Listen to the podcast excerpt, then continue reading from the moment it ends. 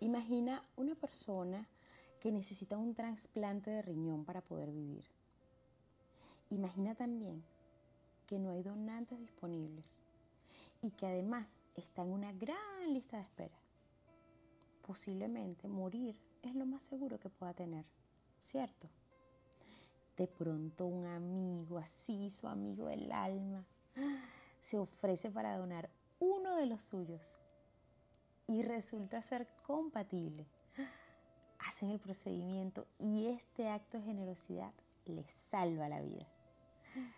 Bueno, lo más seguro es que esta persona viva el resto de sus días agradeciendo a su amigo por este regalo. Yo también lo haría. Y no perderá oportunidad para contarlo, reconocerlo y mostrar gratitud hacia él. No, porque es que tú sabes que yo iba a morir y mi amigo Juan donó un riñón y gracias a él yo estoy vivo. Y amigo Juan, ven para acá y te agradezco y estoy feliz. Es como si tuviese un pedacito de él dentro de sí, ¿no?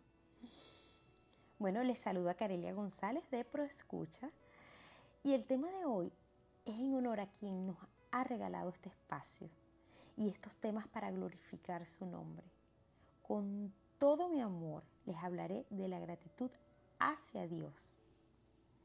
En Salmos 100, del 4 al 5 nos dice, entren por sus puertas con acción de gracias vengan a sus atrios con himnos de alabanza.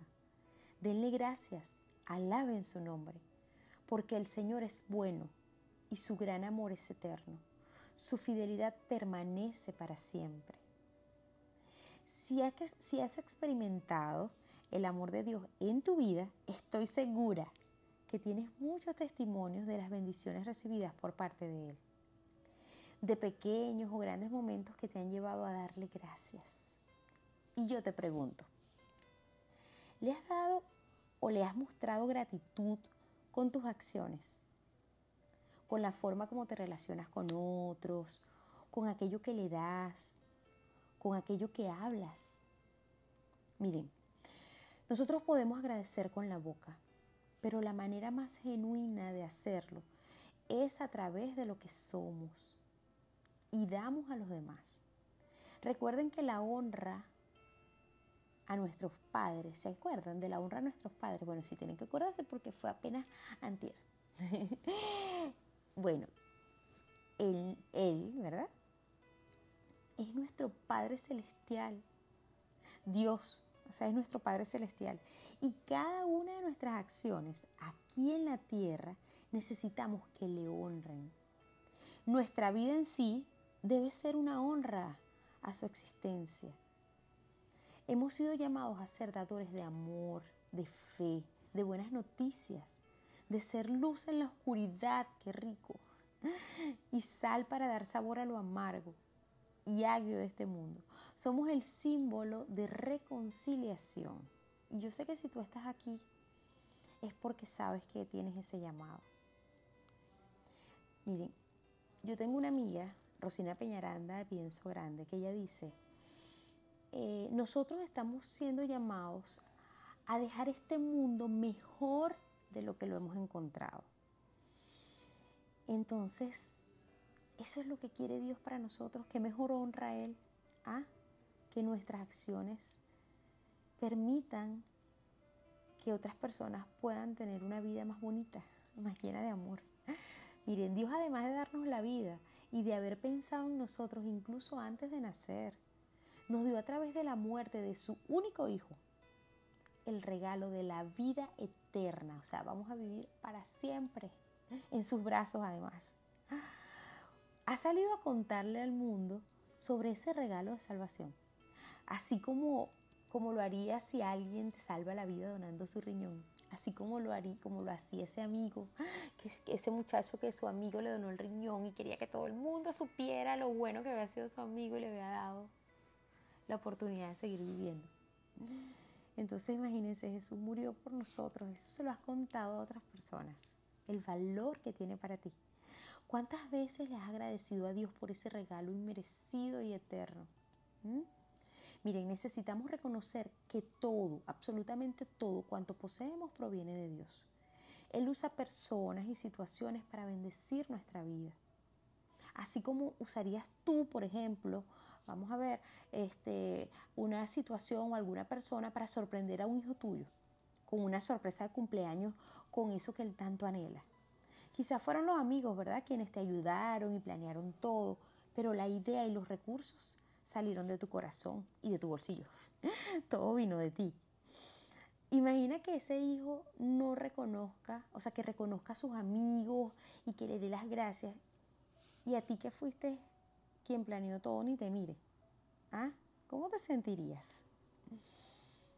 Un corazón agradecido jamás, pero jamás olvida las bendiciones recibidas de parte de Dios. Incluso cuando pasa por situaciones difíciles y dolorosas. Yo creo que esos son los momentos en los que más necesitamos recordar lo bueno que ha sido con nosotros. Imagínate que ese amigo que te donó el riñón, y además te ha acompañado en todas tus aventuras. Ha compartido momentos de alegría y de tristeza contigo, te ha dado su paraguas en los días de lluvia. En un momento muy difícil de tu vida resulta que por alguna razón no puede estar presente. Seguro te dolería por no poder verlo allí, ¿verdad?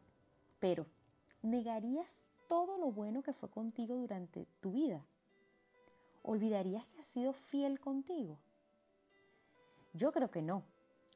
Por el contrario, ¿verdad? Reconocerías todo lo bueno para comprender el hecho de no estar contigo en ese momento.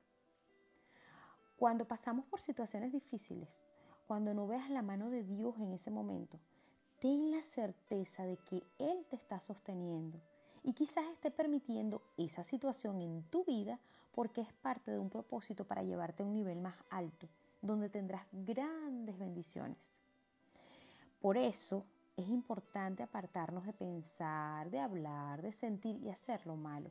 Necesitamos alejarnos de la contaminación de este mundo que nos invita a la envidia, nos invita a, mentir, nos invita incluso a, a que, bueno, odiemos a los que nos hacen el mal. No nos invita a la reconciliación. Por el, o sea, nosotros necesitamos mantenernos firmes en el amor, porque de lo contrario estaríamos desagradeciendo a Dios. Porque es que Dios es amor. Como, como se, mis pastores en Venezuela, Raúl y Astrid, bueno, Astrid me hacía mofa. Y ella decía, cuando hacíamos, no sé, reuniones, entonces ella me imitaba y decía, porque esta es Carelia, desde el amor, porque es que desde el amor, claro, yo, yo, yo muchas veces, y ustedes me van a escuchar decirlo, porque yo creo que desde el amor nosotros podemos lograr grandes transformaciones en este mundo. Yo tuve una situación con, con una suegra que tuve que ella no me quería, no me quería y me trataba mal y me decía cosas que muy dolorosas para mí. Y este, un día ella me dijo algo que me dolió muchísimo y yo salí de su casa a la librería y le compré una tarjeta. Y yo en esa tarjeta le escribí que bueno, que yo no entendía por qué ella no me quería, pero que sí podía entender que probablemente, bueno, ella había pasado situaciones dolorosas en su vida, que ella tenía este, a lo mejor miedo de que yo fuera a hacerle daño a su hijo, etcétera, etcétera. Pero fue muy amorosa en esa carta y le dije que, bueno, que yo estaba, mi corazón estaba limpio y estaba dispuesto a, abrirse con ella y a, acompañarla para que tuviéramos una bonita relación. Bueno, eso cambió la relación de ella y mía. Esa señora hasta el día de hoy me ama. Me llama una carta, una carta en donde yo expresé mi amor, en donde yo le dije este, que estaba dispuesta a que pudiéramos llevarnos bien. Detalles en la vida, simples, sencillos. ¿ok? Ahora, también le agradecemos a Dios cuando amamos y obedecemos su obra su palabra, lo que Él nos dice en su palabra, porque ese es el manual que nos indica el camino que nos llevará a tener una vida con un corazón conforme a Él. Además, una vida feliz, una vida en paz. A lo mejor nos pasan situaciones malas, pero vamos a tener paz, porque estamos siguiendo lo que Él nos dice que hagamos en su palabra. Miren, nuestro Padre nos ha dado la vida, nos dio la vida. Además nos dio la posibilidad de elegir hacerlo a Él parte de la nuestra, con un boleto hacia la eternidad y un entrenamiento previo aquí en la tierra, cuando nos relacionamos con otros, para tener una experiencia de amor y además, imagínense, de sociedad con Él, porque es nuestro mayor socio. Y así llevar a otros este maravilloso mensaje. de paz, de fe, de alegría, de perdón. Lo mejor, la buena noticia de salvación. Si, nosotros somos obedientes a su palabra, Dios nos ama. Así que si nos portamos bien, Él nos ama. Y si somos desobedientes, adivinen qué, también nos ama. Así como la historia del Hijo Pródigo. Porque su amor es incondicional. Él nos ama porque somos sus hijos. Él nos creó. Su bondad es infinita hacia nosotros. Nada podemos hacer para que nos ame menos. Nada. No hay un principio ni un fin de su amor. En Él es el único que podemos usar el término siempre. Así como los que han escuchado mi, mi, taller y han estado en mi taller de comunicación, que yo les digo que las generalidades nos traen conflictos con otras personas cuando hablamos de siempre, nunca este, todo, nada, pero con Dios es posible utilizar esos términos, porque Él jamás nos ha fallado y jamás lo hará. Él nos invita a que le agradezcamos. Mire, en la Biblia, bueno, hay muchos versículos que nos invitan a la gratitud. ¿Por qué? Bueno, porque es una forma de reconocer nuestra total dependencia hacia Él. Sin su existencia en nuestra vida, nada de lo que somos y tenemos sería posible. Cuando agradecemos a Dios, las puertas del cielo se abren para dejar caer lluvias de bendiciones a nuestras vidas. Por eso, este entrenamiento de expresar la gratitud de una forma sincera y sentida, desde una conciencia plena, un corazón limpio y libre de ataduras por falta de perdón, por temor, por juicio, por orgullo y otras tantas razones que nos pueden impedir la humildad necesaria para reconocer que Dios es nuestro principal proveedor. Miren, yo les voy a proponer hoy un ejercicio. Porque es que, bueno, nosotros no somos perfectos, ¿no? Y, y, actuamos desde la humanidad. Entonces yo les voy a invitar a que ustedes en oración le pidan al Espíritu Santo que les revele todo aquello que puede estar impidiendo que ustedes se conecten con una gratitud sincera y sentida con Dios, que ponga luz en su corazón y les muestre si tienen rencor hacia Dios, hacia su mamá, su papá, hacia alguien que les hizo algo malo. ¿Qué es lo que hay ahí sucio? Nosotros no podemos eh, sembrar una hermosa flor en un lugar lleno de basura. No podemos servirnos un plato de comida, una comida espectacular en un plato sucio. Necesitamos limpiar. Y luego, cuando el Espíritu Santo te revele, porque hay cosas que nosotros como que olvidamos, fueron tan dolorosas que olvidamos, pero están allí. Y el Espíritu Santo te lo puede revelar. Cuando Él te lo revele, entonces vas a ir y se lo vas a contar a Dios. Y le vas a pedir ayuda para que te ayude a sanar tu espíritu. Le vas a decir, papito Dios, ayúdame. Me acabo de acordar de esto, yo tengo esto en mi corazón, necesito que tú me ayudes a sanarlo. Miren, recuerden que Dios trabaja en la luz. Aunque Él sabe que lo que tienes en la Él sabe qué es lo que tienes ahí guardado en la oscuridad, Él lo sabe. Él necesita que lo saques ante su luz para que pueda sanarte. Él necesita que se lo digas. Y ahí, entonces Él te sana en la luz.